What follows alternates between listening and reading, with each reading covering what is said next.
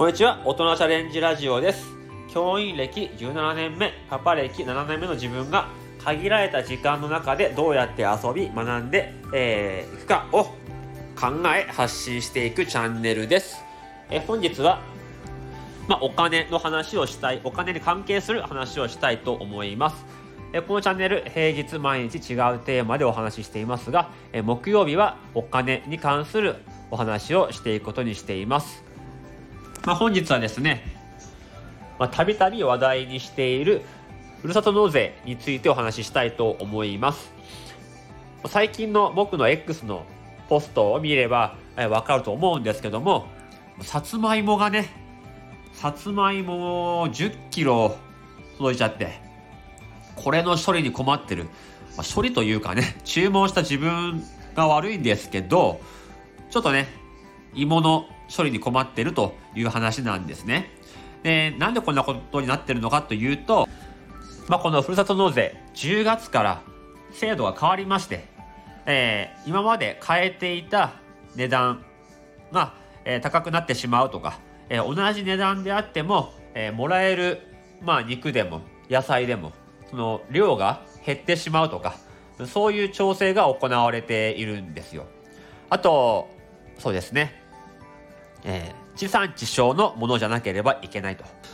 なんであの前回注文したうなぎがあるんですね。めっちゃ美味しかったんですけどそのうなぎは中国で、えー生産されたものを、えーどこかどこかなんとか県で、えー加工されたということで出されていました、えーこれからはそういうことはできないということらしいんですね、えーうなぎ出すにしても生産、えー養殖から、えー全部その地域でやっているものでなければいけないということで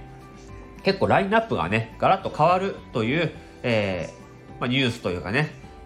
情報があったということで結構いろんな方がね発信してらして、僕もそれ、まあ、聞いてですね9月に今年分全部注文したんですね。これがねやっぱりきつくて注文した時期が同じってことは届く時期も同じと。いうところであの、まあ、芋1 0キロの前にですねあの米が2 0キロ来たんですね。でうち地元が秋田なんでちょうどあの向こうは新米が取れたとそういう時期でいつもお米くれるんですけど今回4 0キロ来ました。えーまあ、米頼んでるからいらないよって言ったんですけどまあまあもらえということで、えーもらってしまって米6 0キロと、えー芋1 0キロが届いちゃってですね夫婦2人夫婦とちっちゃい子2人の4人家族だと消費しきれないですね。しかもね芋、え結構日持ちすると思って買ったんですけどそう紙にねその紅はるかっていう芋なんですけどそれは特別にこう熟成させてる芋らしくてもう何十日も、特別な部屋で、熟成させてるわけだから結構日持ちしないよと。果物と同じで早めに食べなければいけないと。あと芋と芋を密着させてるとそこから傷んでくるからそれをやめろと。冷蔵庫には入れるなと、えーそんないろんなね、えー決まり事が書かれている紙が入ってて、えー極めつけは芋を、えー日持ちすると勘違いしないでくださいっていうふうに書いてですね。勘違いしないでくださいって。ね。それ最初から帰ってほしかったですよね。うんもう買ってからそんなん言われてもってことでもう焦って食べてるんですよ。職場にも配って。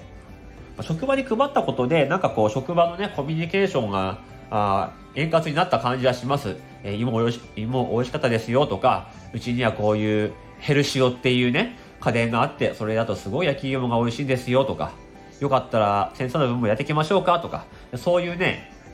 あのコミュニケーションが生まれるのは良かったです。良かったんですけども別に僕あの誰かに配るために納税してませんからね。自分で食べたかったから注文してたのに結果、えー配らなければいけなくなってしまったということで、えーちょっと反省しています。あの身の丈身の丈に合った量を注文しましょうということで、えー来年度からはね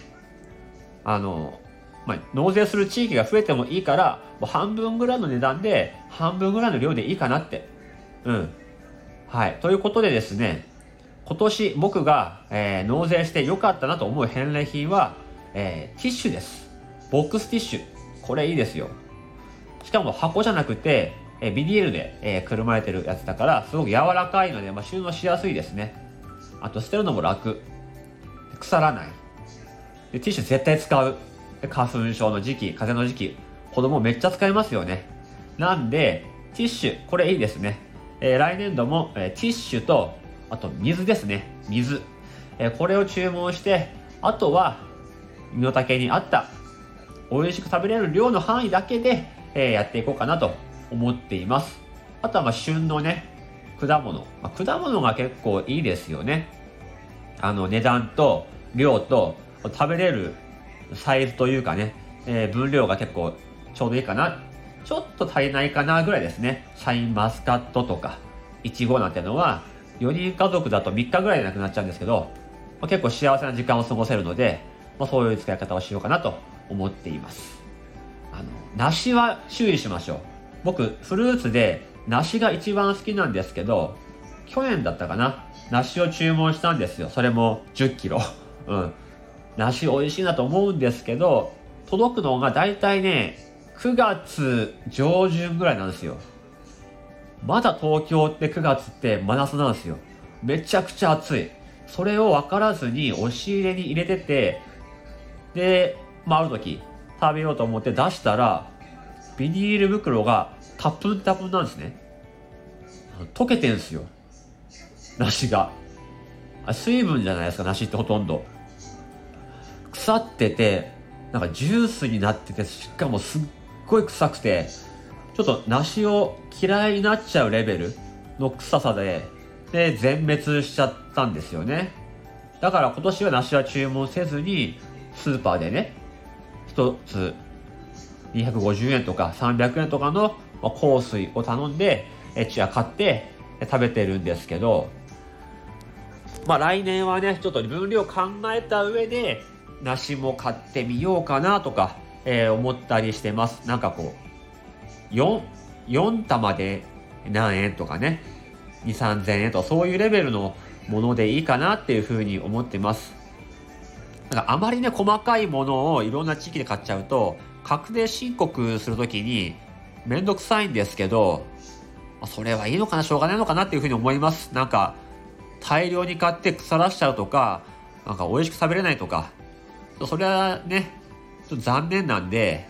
そこが一個注意ですね。はい。皆さん、えーコスパばかりを意識せずに、えー賢く納税していきましょうというお話でした。大人チャレンジラジオでは毎日平日に命の時間とお金を大切にする生き方をテーマに教員、親の視点から話していくチャンネルです。同じような悩みや考えを持っている人に少しでも参考にしてもらえるような優しい放送をしていきます。いいね、フォローも嬉しいです。最後まで聞いていただきありがとうございました。本日はこの辺でおいとまいたします。